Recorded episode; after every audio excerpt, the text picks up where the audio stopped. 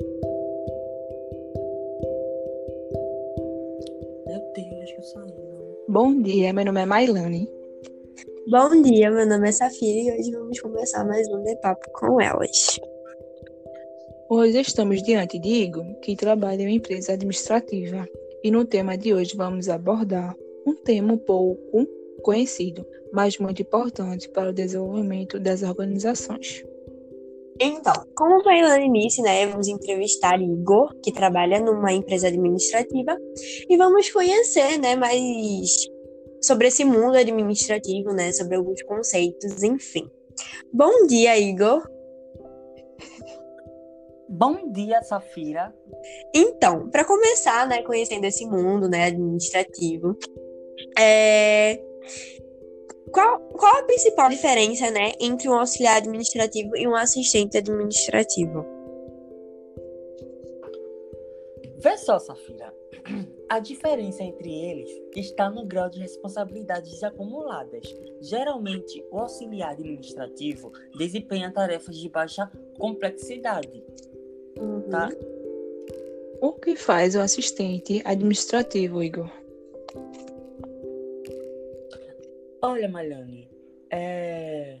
ele organiza os arquivos, controla os recebimentos de remessas e de correspondências e de documentos também.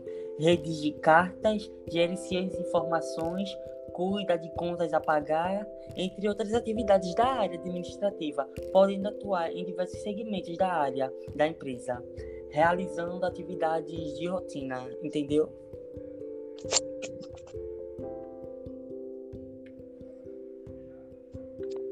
E quais são as habilidades importantes para um auxiliar administrativo, Igor, que ele precisa desenvolver? É, é assim, para ser um ótimo profissional neste cargo, é necessário ter muita proatividade, ser ágil, tomar decisões rápidas. Além disso, é importante estar atento aos detalhes, ter boa comunicação, saber trabalhar muito bem em equipe, e entre outras. É como eu posso dizer, entre outras atividades. Dinâmicas, né?